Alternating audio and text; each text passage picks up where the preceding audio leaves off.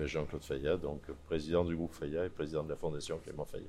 Eh bien, on participe euh, modestement au financement parce que c'est un projet euh, beaucoup plus vaste que ce qu'on apporte. Et donc, on a été sollicité euh, à une certaine époque pour, pour participer à ce, à ce projet, notamment à la console des portées. Parce que ce qui nous intéressait, c'est toujours de nous inscrire dans quelque chose, c'est ce que j'ai souligné tout à l'heure dans mon quelque chose qui se voit et qu'on puisse mesurer, que aussi les collaborateurs du groupe puissent voir. Donc voilà, si on avait participé à l'ensemble de l'or, c'était un projet extrêmement vaste. Là, c'est la console. Donc voilà, on, identifie clairement l'objet.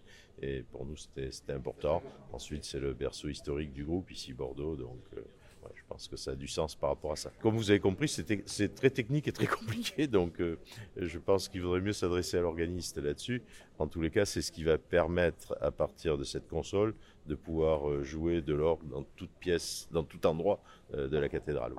Bah, parce que c'est le démarrage du projet, voilà. Donc c'est le, point de démarrage. Vous avez compris, c'est un projet qui s'inscrit quand même sur le temps, puisqu'on parle d'une mise en fonctionnement 2027-2028. Euh, donc voilà, c'est le point de démarrage d'un projet complexe et important qui va comprendre aussi la rénovation à l'intérieur de la cathédrale.